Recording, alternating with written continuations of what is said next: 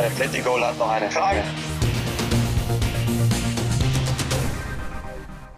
Es ist Halbzeit in der Champions League Gruppenphase und die Bayern haben mit neun Punkten mehr Punkte als alle anderen deutschen Teams zusammen. Außerdem sind auch die Machtverhältnisse in der Fußball-Bundesliga wiederhergestellt. Die Bayern sind Tabellenführer, nachdem man Leverkusen wirklich überrollt hat. So viel zu, wie gehen die Bayern mit ihrer ersten Pflichtspielniederlage um? Sind die Bayern besser denn je? Das werden wir heute klären müssen und das mache ich wie immer mit Florian Plettenberg. Schönen guten Tag. Moin, moin, Servus, ich freue mich, wir haben viel zu besprechen. Äh, erinnere dich, vor ein paar Tagen habe ich dir gesagt, boah, so viel habe ich noch nicht auf dem Zettel stehen. Es ist so viel passiert in den letzten 48, 72 Stunden. Lass uns loslegen. Ich freue mich drauf.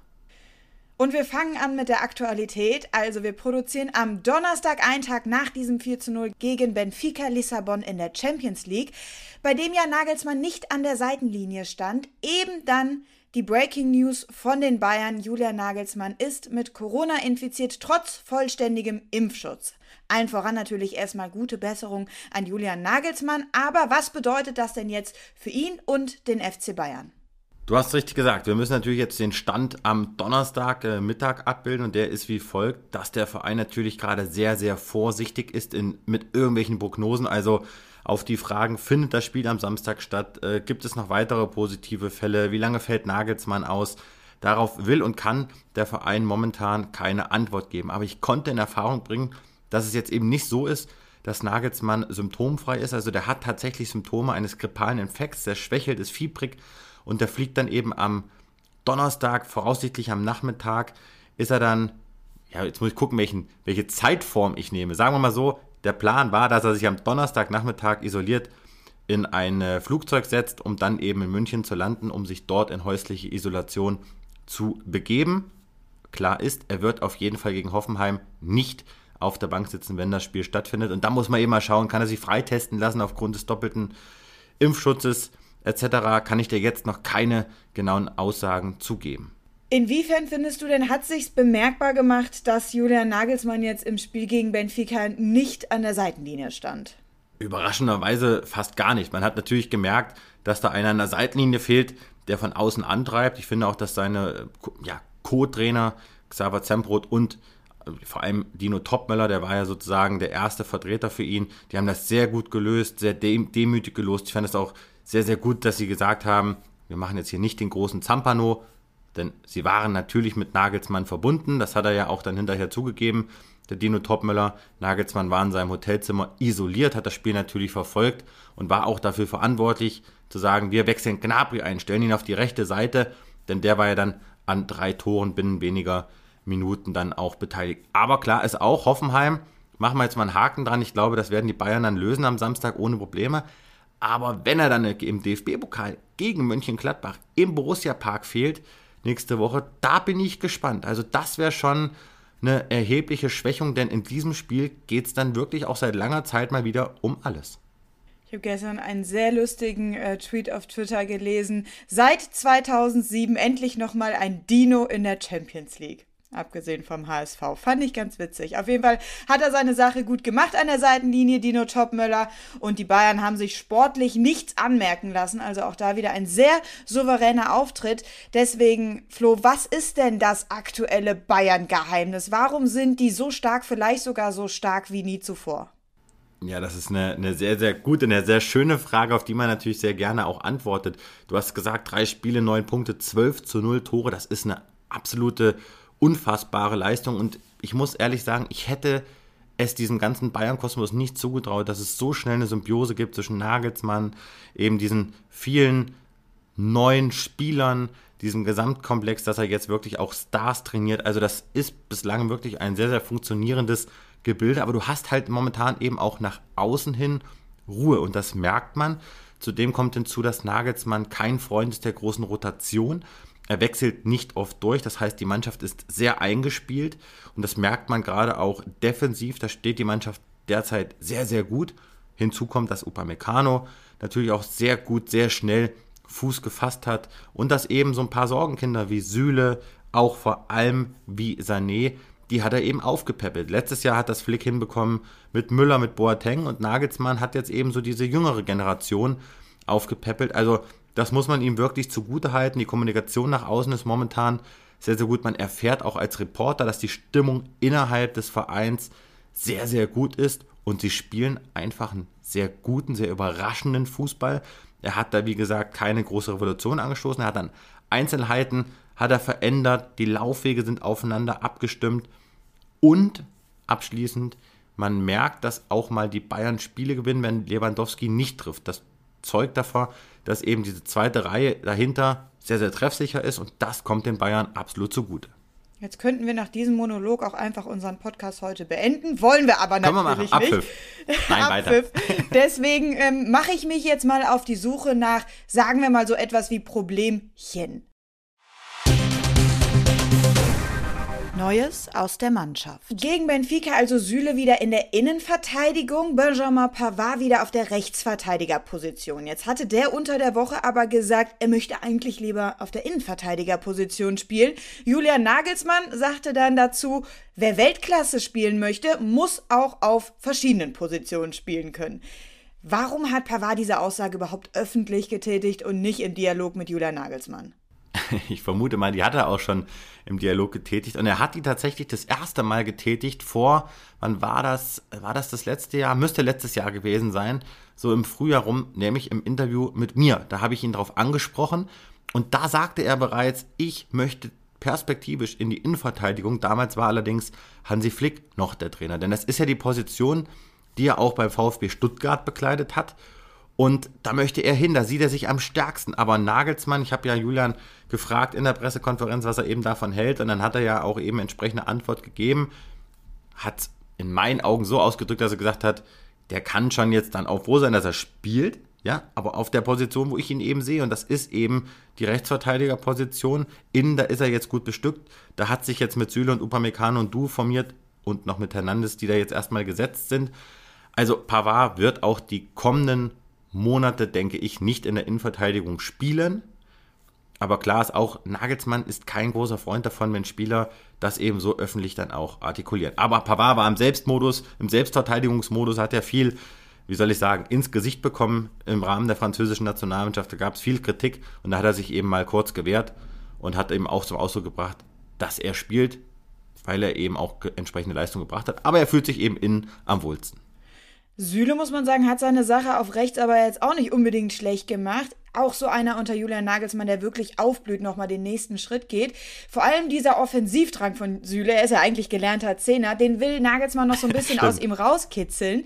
Das könnte er ja theoretisch besser auf Außen als auf der Innenverteidigerposition.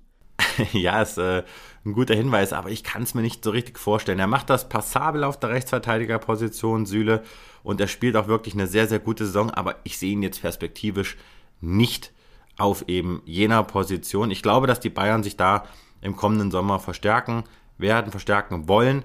Und das wollte ja Nagelsmann bereits diesen Sommer. Jetzt hat sich niemand gefunden, aber er möchte da weiterhin jemanden haben, der so ein bisschen in der Spielweise Alfonso Davis auf der linken Seite ähnelt. Und von Pavard muss ich auch ehrlich sagen, da kommt einfach auch so seit einem Jahr sehr, sehr wenig. Er traut sich kaum noch nach vorne. Das hat er im ersten Bayern ja viel, viel besser gemacht.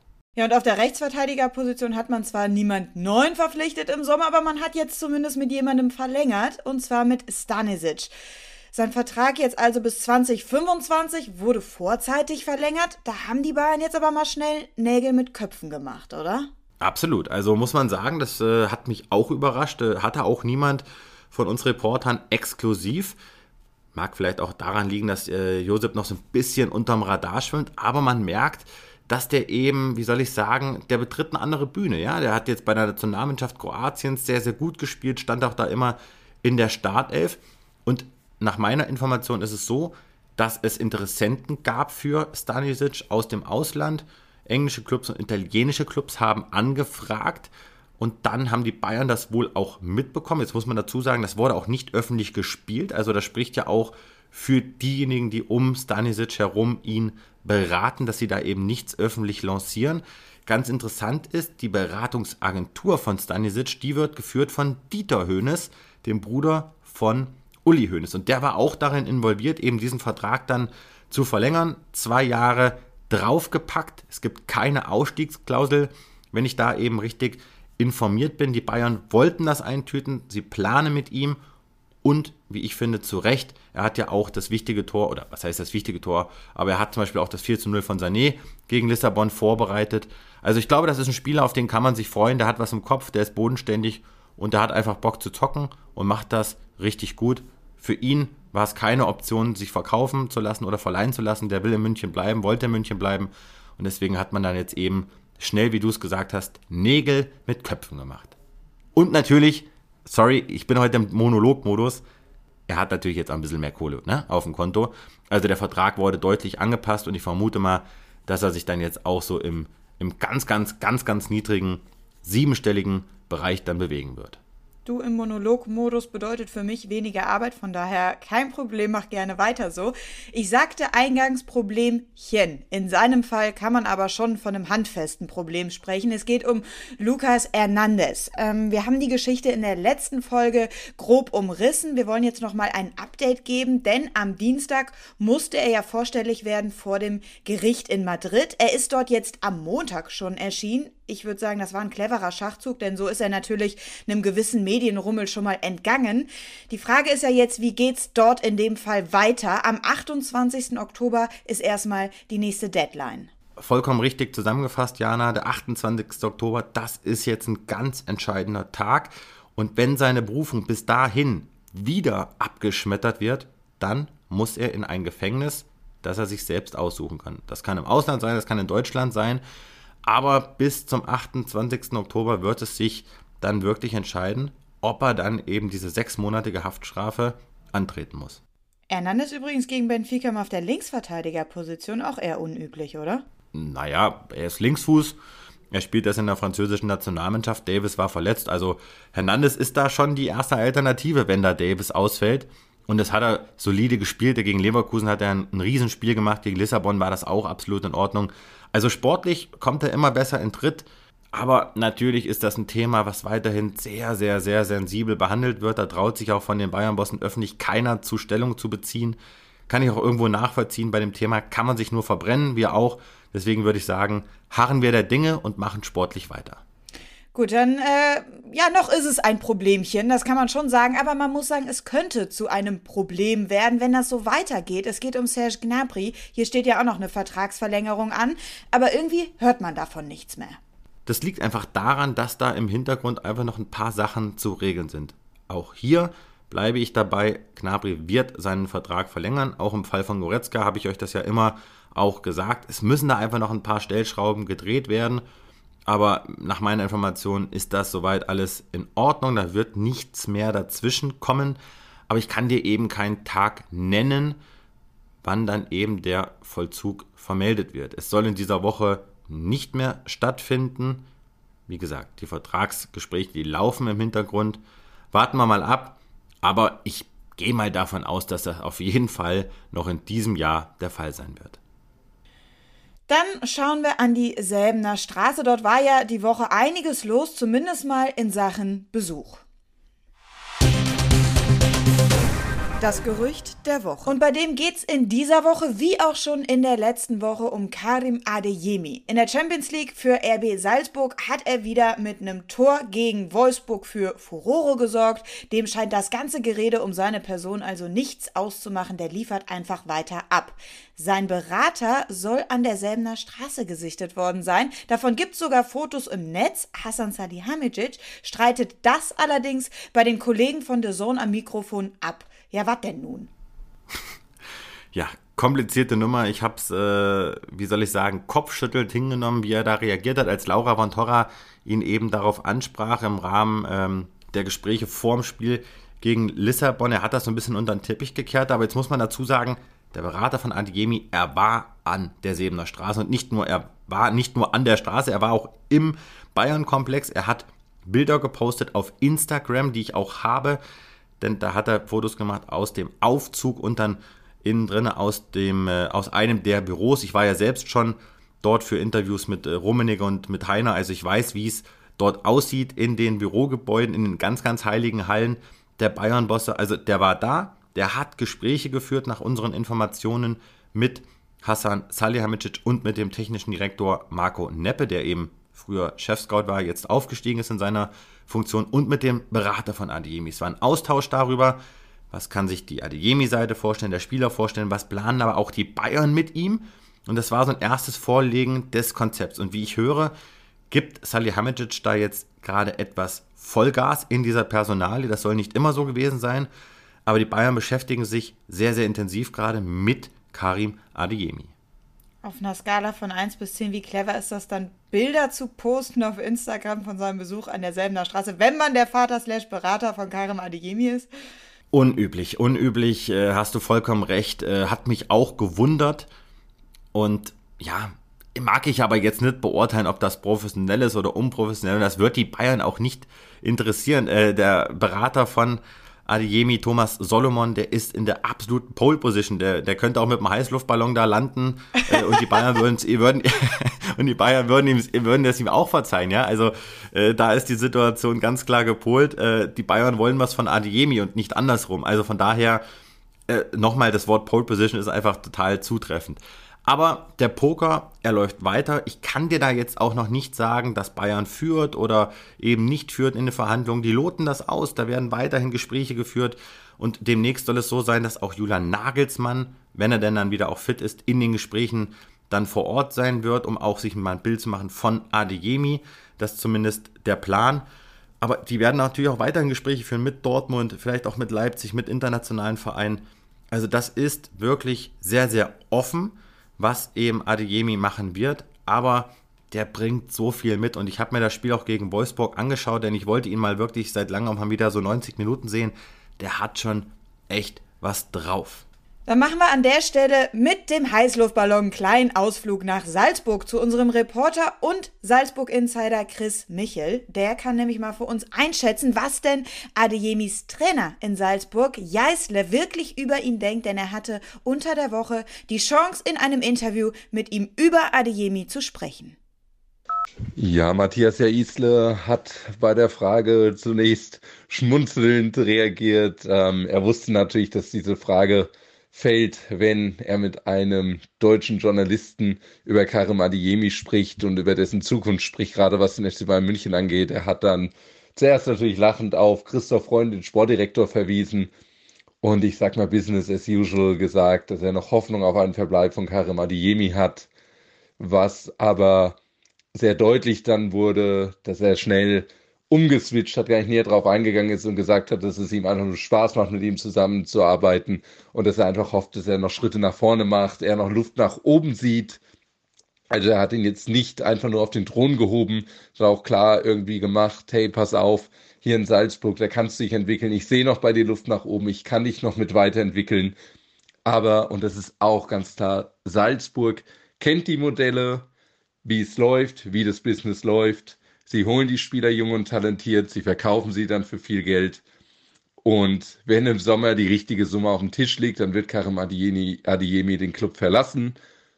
Ob er nun zum FC Bayern München geht, Borussia Dortmund, RB Leipzig oder vielleicht sogar ins sonstige Ausland, das ist bislang noch überhaupt nicht klar. Ich denke auch, dass die Familie Adiemi jetzt einfach alles abcheckt, was geht, sich alles ganz genau anhören wird und in Salzburg wird man dann dementsprechend reagieren wie immer. Man wird das Geld für Karim Adeyemi nehmen und in die eigene Arbeit stecken, sprich, dass der FC Liefering weiterhin liefert und dass die nächsten Top-Talente entdeckt werden. Lieber Chris, vielen Dank für diese Einschätzung. Bleibt da schön weiter dran. Und Matthias Jeißle ist doch klar, dass der sich bemüht, eben seinen Starspieler in den eigenen Reihen zu halten. Aber damit wir euch mal so ein Gesamtpaket geben, der Chris, der übrigens der Eintracht Frankfurt-Experte ist bei Sport 1 und eben auch gute Dritte hat nach Salzburg, hat die Seite jetzt mal abgebildet. Ich habe sie im Süden schon eingeordnet. Wir haben ja letzte Woche auch schon gesagt, die Bayern schätzen die Flexibilität von Adeyemi und wir sprechen ja auch gleich nochmal über Kingsley Coman. Aber wir gucken mal in den Westen zu unserem Chefreporter Patrick Berger, der da bei Dortmund im Lied ist, denn der weiß ganz genau, wie die Schwarz-Gelben mit Adeyemi planen, was sie vorhaben. Hören wir mal rein, was Patricks neueste Einschätzungen sind. Karim Adeyemi ist natürlich auch in Dortmund ein extrem heißes Eisen. Also die BVB-Bosse haben den Jungen schon seit längerem auf dem Zettel und es gab auch schon konkrete Gespräche mit den Beratern und dem Papa von Karim Adeyemi und Manager Michael Zorg und Sebastian Kehl. Die Dortmunder, die arbeiten da wirklich unter Hochdruck dran, den Jungen in den Pott zu lotsen. Ja, und sie können natürlich mit einem großen Trumpf aufspielen. Das ist Spielanteile in jungen Jahren schon auf Champions League Ebene zu bekommen. Da gibt es einfach viel zu viele gute Beispiele. Usman Dembele, Christian Pulisic, aktuell Gio Reyna, Jude Bellingham und natürlich Erling Haaland. Und das ist das Beispiel, das über allem schwebt, dass die Dortmunder auch Karim Adeyemi zeigen. Der ist damals auch von Salzburg nach Dortmund gegangen und ist auf bestem Wege, ein absoluter Weltstar zu werden. Und das ist ein möglicher Schritt, den dann eben auch Karim Adeyemi gehen kann. Deswegen, so hören wir es, ist der BVB, was das angeht, in der Pole Position. Und am Ende kann ich mir sehr, sehr gut vorstellen, dass der Wechsel wirklich im Sommer in Richtung Dortmund über die Bühne geht. Klar, der BVB ist natürlich auch weiterhin stark interessiert an einer Adeyemi-Verpflichtung. Flo, du hast eben gesagt, wir sprechen auch nochmal über Coman. Du hattest in der letzten Folge nämlich gesagt, da gibt es eine Verbindung zwischen einem möglichen Adeyemi-Deal und Kingsley Coman. Vollkommen richtig. Wir haben drüber gesprochen und es hat sich diese Woche erhärtet. Verschiedene Medien sind drauf eingestiegen und haben sozusagen bestätigt über das, was wir da schon besprochen haben. Denn Kingsley Commands Vertrag läuft ja 2023 aus. Und auch das hatten wir bei Sport 1 exklusiv. Seine Gehaltsforderungen sind exorbitant hoch. Der möchte ganz, ganz weit über die 15 Millionen Euro da gelangen pro Jahr. Die verdient er aktuell bei weitem nicht. Aber die Bayern zögern ihm eben dieses Salär zu bezahlen, wie ich finde auch zu Recht. Er hat diese Momente wie in Lissabon, diese Momente der Weltklasse, aber er zeigt sie eben nicht konstant genug. Und wenn man sich darauf verständigt, Command vielleicht zu verkaufen im nächsten Jahr, Einnahmen zu generieren, dann, glaube ich, wird diese Adiemi-Personalie ganz, ganz heiß. Denn sie machen ihm schmackhaft, dass sie ihn eher auf dem Flügel sehen und eben perspektivisch auch immer wieder ins Zentrum kommen lassen, wie das ja Nagelsmann auch mit Sané macht. Und wenn Adeyemi darauf anspringt und da eine Perspektive sieht und sagt, hm, wenn Command geht, dann könnte für mich wirklich Spielzeit kommen, dann wird es richtig heiß. Aber wenn Command bleibt und sagt, pass auf, ich gehe erst 2023 ablösefrei, dann ist der Flügel zu, dann ist der Sturm zu, dann ist das offensive Mittelfeld mit Müller zu. Wo soll Adeyemi dann spielen? Dann glaube ich, wird Adeyemi nicht in München landen. Alles andere wäre für seine Entwicklung, glaube ich, nicht förderlich. Ja, damit haben wir doch jetzt die ganze Personalie rund um Adeyemi wirklich von allen Seiten einmal beleuchtet. Schöne runde Geschichte. Wir bleiben da natürlich dran und machen so lange weiter in Sachen Besuch an der Säbener Straße. Neues von Nübel. Nein, natürlich nicht Nübel selbst, aber Stefan Bax, sein Berater, der soll bei Hassan Salihamidzic zu Besuch gewesen sein. Die Frage ist doch jetzt, warum? Was gibt's denn da zu klären? Tja, die beiden pflegen ein, wie soll ich sagen, sehr vertrauensvolles Verhältnis, treffen sich regelmäßig, treffen sich oft, auch in München. Die beiden haben einen Kaffee getrunken, auch in den Geschäftsgebäuden an der Sebener Straße. Und sie haben natürlich viel zu besprechen, denn Sally Hamicic, er war dafür verantwortlich, Alexander Nübel nach München zu holen. Und so wie ich es gehört habe, wird eben auch der Nübel-Seite weiterhin vermittelt, dass Alexander Nübel eines Tages in München die Nummer 1 werden könnte. Also man traut ihm das wohl weiterhin zu.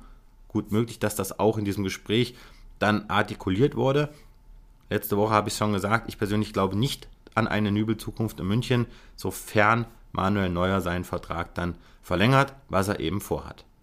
Dann kommen wir jetzt zu unserem Besuch in dieser Woche in diesem Podcast. Und zwar ist das heute mal ein Spieler des kommenden Gegners der Bayern. Das ist ja die TSG Hoffenheim. Er ist Stammkraft bei der TSG in der Innenverteidigung, kann aber auch Tore schießen. Das haben wir zumindest im letzten Duell gegen die Kölner gesehen. Ich erinnere mich natürlich nur sehr ungern an dieses Spiel. Es geht um Stefan Posch. Der ist seit 2015 bei der TSG aus der eigenen Jugend hochgekommen, kennt deshalb natürlich auch Julian Nagelsmann sehr gut und er hat uns mal verraten, verraten, wie der so tickt und wie man das Spiel gegen die Bayern am Wochenende angehen möchte.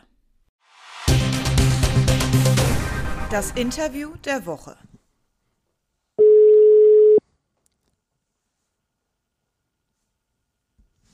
Servus Florian.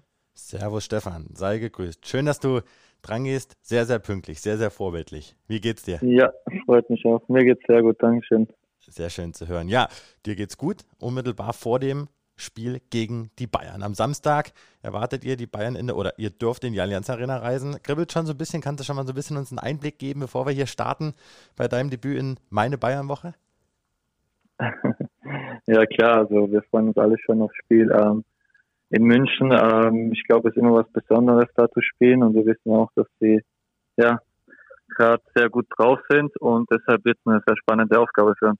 Und habt ihr auf dem Schirm, 73.000, 75.000 könnten eventuell da sein.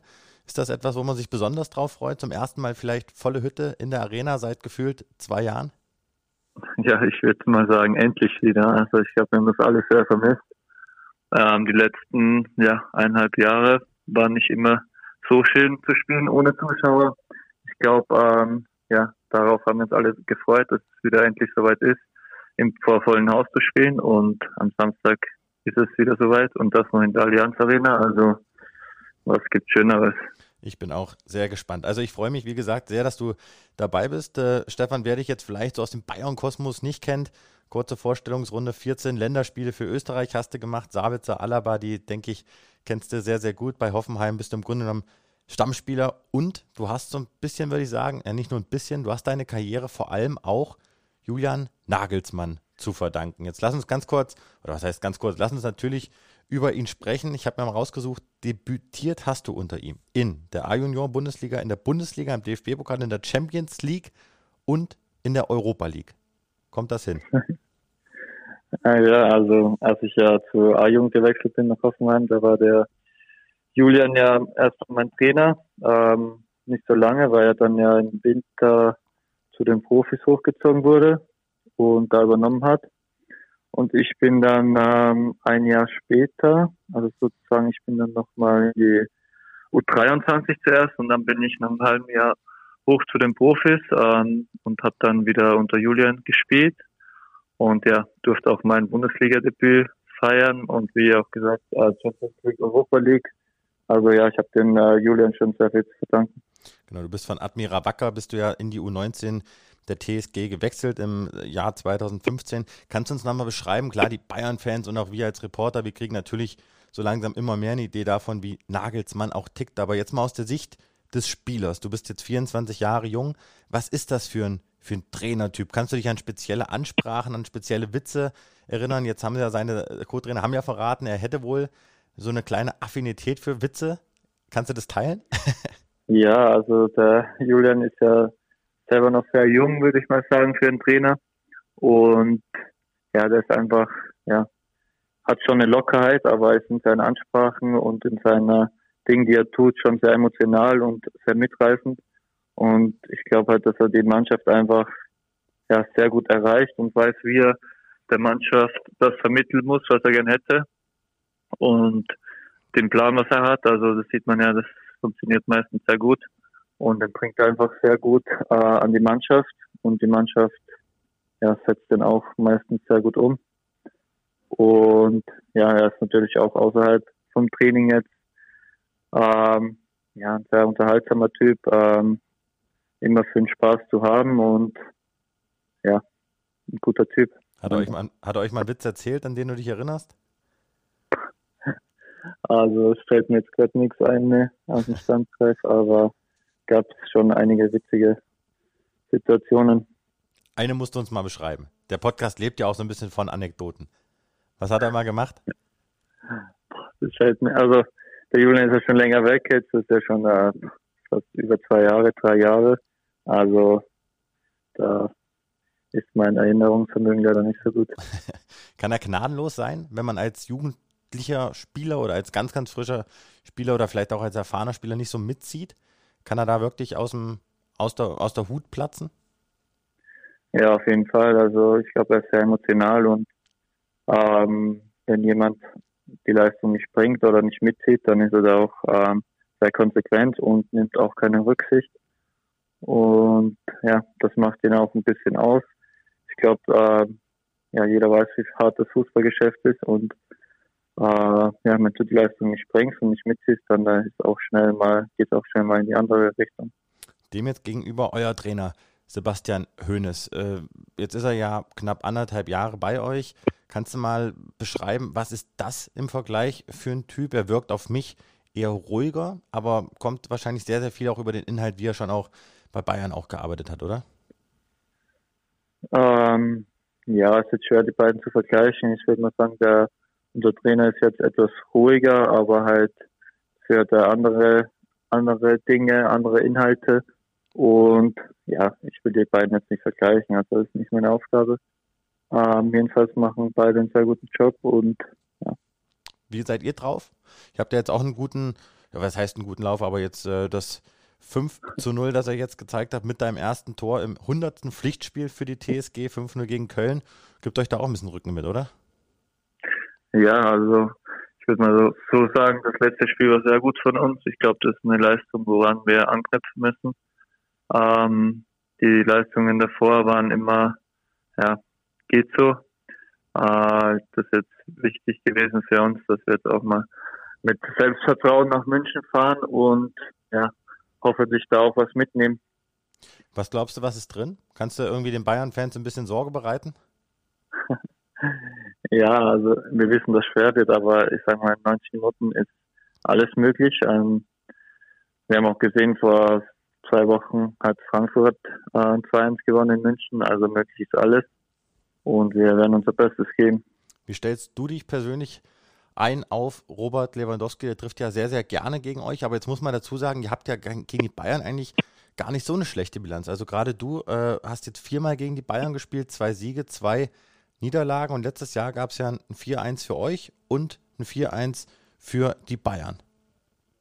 Ja, also ja, gegen äh, Robert Lewandowski habe ich ja schon öfters gespielt. Ähm, ja, die Vorbereitung ist jetzt deswegen nicht anders. Ich glaube, jeder weiß, welche Qualitäten er hat und wie gut er ist. Natürlich wird es schwierig werden ähm, am Samstag. Aber ja, wie man sieht, unsere Quote ist gar nicht so schlecht gegen die Bayern. Wir haben es auch schon gezeigt, dass wir es ähm, sehr gut machen können und ich hoffe, dass wir es am Wochenende wieder so gut machen. Aber was ist das für ein Gegenspieler? Ist das einer, der, der auch mal zwickt, der dir mal am T-Shirt reißt, der dir auch mal einen Spruch drückt, um dich nervös zu machen?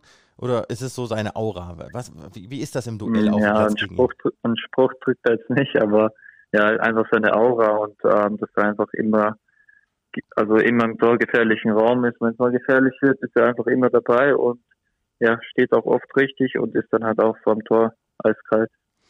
Was passiert denn eigentlich als Bundesligaspieler, wie du ja einer bist, der jetzt auch schon seit ein paar Jahren auch dabei ist? Jetzt nimmt man sich viel vor vor so einem Spiel. Man guckt sich an, in welche Räume läuft der Gegner, wie sind die Spielzüge. Der eine kreuzt, der andere hinterläuft und dann fängt man sich vielleicht manchmal so nach 10, 15 Minuten zwei, drei Dinge. Jetzt Leverkusen hat das ja auch gnadenlos jetzt mitbekommen. Was, was passiert da auf dem, auf dem Platz? Wie schafft man es, dass man sich dann von so einer Bayern-Walze nicht überrollen lässt?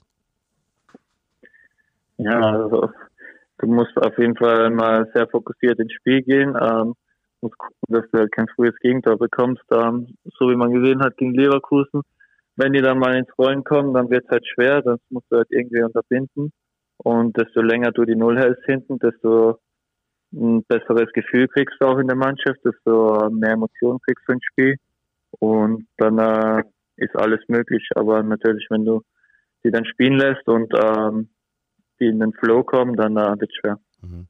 Jetzt habt ihr ja viel, viel Bayern-Vergangenheit äh, bei euch auch in der Truppe und ich werde oft gefragt, Chris Richards, wie läuft das jetzt? Jetzt seid ihr ja, würde ich sagen, fast eigentlich Konkurrenten. Du hast jetzt zuletzt 19 Minuten gespielt, er saß draußen. Was ist das für ein, für ein Typ? Was macht er auf dich äh, für einen Eindruck? Kann der es schaffen? Kann er sich durchsetzen in der Bundesliga? Wer? Lang, Chris Richards, langfristig? Achso, Chris Richards. Äh, ja, also er ist ein sehr guter Spieler und ich glaube auf jeden Fall, dass er das Zeug dazu hat, sich langfristig durchzusetzen in der Bundesliga. Und er hat ja auch schon gezeigt, also er hat ja auch schon viele gute Spiele gemacht. Und er hat auf jeden Fall viel Potenzial.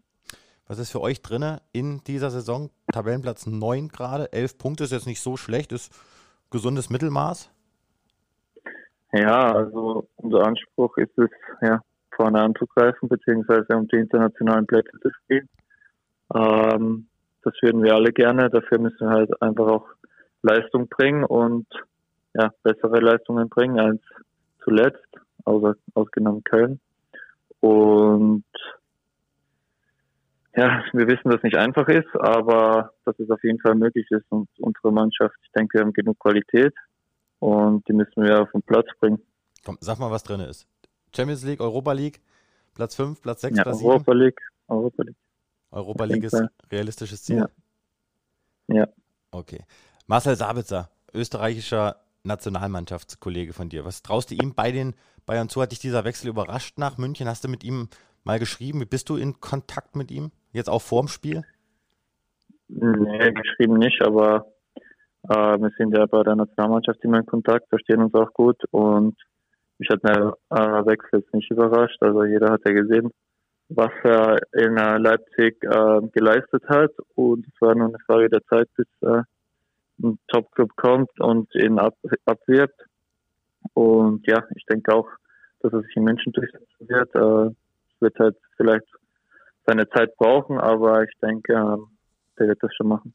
Und David Alaba spricht ja, wenn ihr so mit der Nationalmannschaft unterwegs seid, spricht er noch oft über seine Bundesliga-Zeit oder fragst du ihn auch mal hier, wie läuft es bei Real Madrid? Ja klar, also wir haben auch ein gutes Verhältnis und ähm, David ist ein sehr guter Typ und ja klar reden wir auch über die Bundesliga oder auch über ähm, wie es in Madrid so ist. Also ich glaube, da lebt sich auch ganz gut. Ähm, ja. auch mal ein Ort, wo du sagst, da könnte ich mir mal vorstellen, zu leben. Hast du ja jetzt noch einen Vertrag bis 2025. Hast du einen Karriereplan? Wo soll es nochmal hingehen bei dir? Ja, am besten nach Madrid. Also das ist, glaube ich, ein Traum von jedem. Ähm, aber ja, mal gucken, wo es hingeht.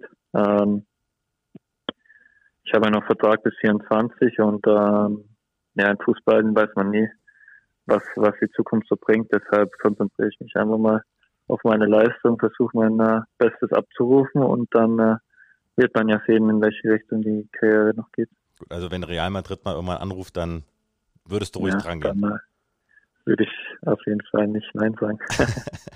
okay, das äh, klingt auf jeden Fall äh, ehrlich.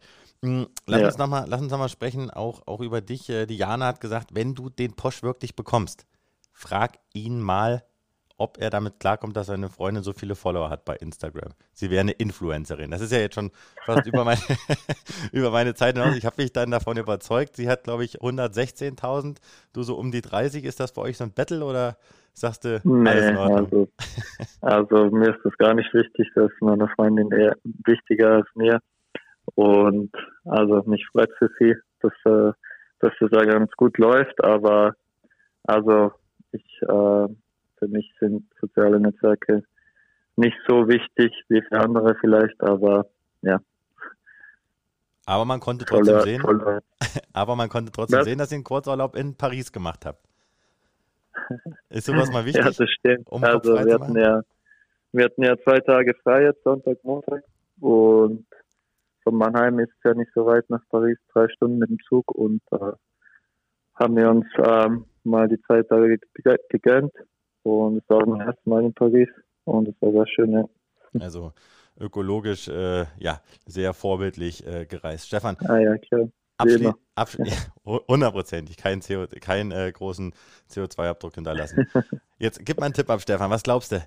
Hoffenheim, Bayern, Bayern, Hoffenheim am Samstag. Ich bin im Stadion. Du, denke ich mal, wirst in der Startelf stehen.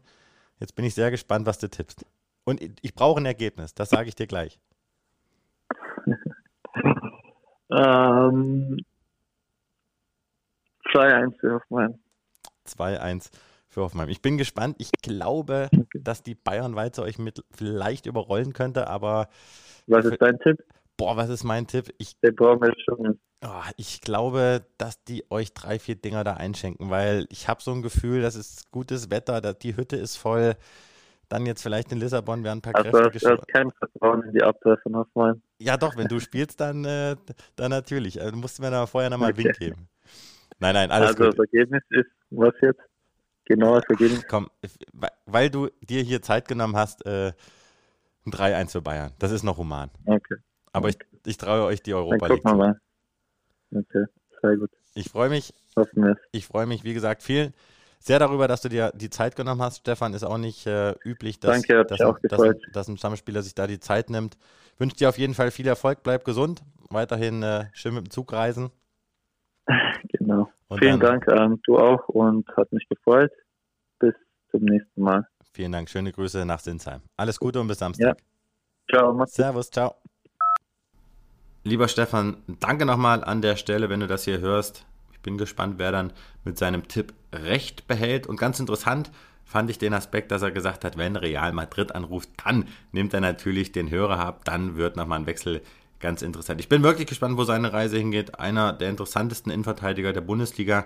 Ich glaube schon, dass er dann irgendwann nochmal den nächsten Step machen wird.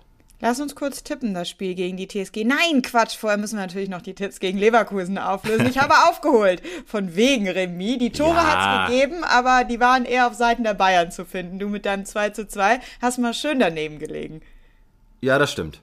Dem gibt es nichts hinzuzufügen. Also Tendenzpunkt für mich, 5 zu 1 hatte ich äh, wohl auch nicht getippt, muss man an der Stelle fairerweise sagen. Aber ich hole auf. Gegen die TSG sage ich, das wird ein zu Null Spiel ein bisschen mehr Halbgas jetzt nach dieser sehr intensiven Woche. Ich sage 3 zu 0 für die Bayern. 4 zu 1 für die Bayern. Sehr schön. So, dann kommen wir langsam zum Ende der heutigen Folge und äh, apropos Ende. Über eine Sache müssen wir noch sprechen, Freundchen. Das war so nicht geplant, sagen wir mal so. Ich weiß nicht, auf was du hinaus möchtest. Ich weiß sehr wohl, worauf ich hinaus möchte. Es ist diese Woche offiziell verkündet worden. Ähm, es ist in der Tat so. Florian wird uns zum Ende des Jahres bei Sport 1 verlassen, sucht eine neue Herausforderung bei den Kollegen von Sky. Das ist natürlich gerade für mich wirklich ein Wechsel, der wehtut. Das muss man schon so sagen. Ich werde dich sehr vermissen, Flo, aber wünsche dir natürlich dafür äh, viel Erfolg und du hast jetzt hier exklusiv im Podcast die Chance, darüber zum ersten Mal zu sprechen. Boah, ich muss dir echt sagen, ich habe, äh, ich weiß gerade nicht, ob ich lachen oder weinen soll.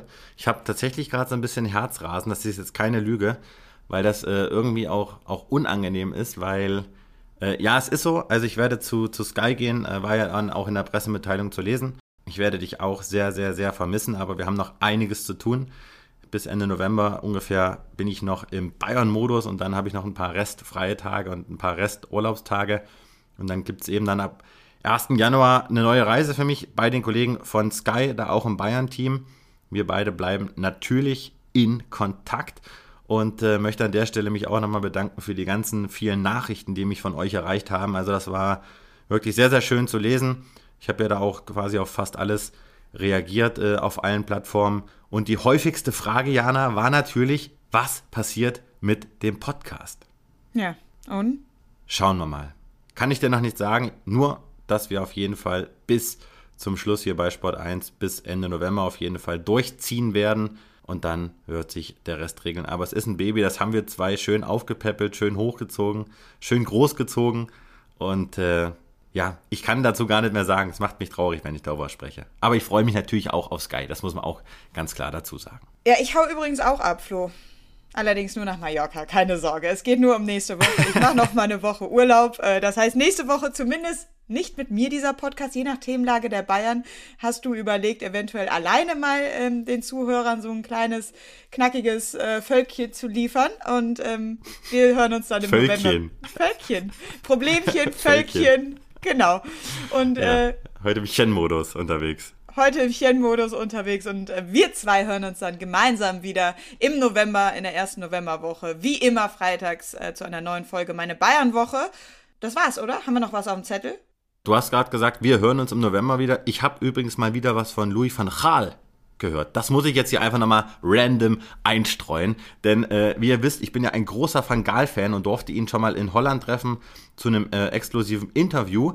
Und habe mir gedacht, komm, schreibst du ihn mal an und fragst ihn mal, ob denn die Option bestünde eines Interviews. Denn, wer es nicht mitbekommen hat, er ist ja wieder an der Seitenlinie, denn er ist Bonds-Coach der Elftal. Also der Holländer und dann habe ich ihn gefragt, Herr van Gaal, wäre es denn mal möglich, ja, mich mal wieder mit Ihnen auszutauschen?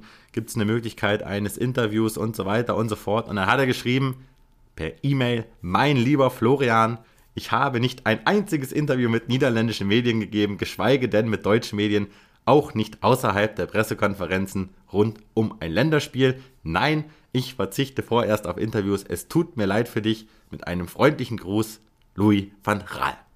Der, ich liebe den. Der ist dann bam, bum, da weiß, da weiß er Bescheid. Und äh, ich bleibe dran und äh, hoffe, dass ich in diesem Leben ihn nochmal treffen darf. Letztes Mal, als ich ihn in der Allianz Arena getroffen habe, da hat er sich gefreut, da hat er mir so eine Watschen ins Gesicht gegeben und äh, hat mich in den Arm genommen. Tatsächlich, da hatte ich hier so einen roten Fleck an der Wange. Geiler Typ. Ich bleibe dran.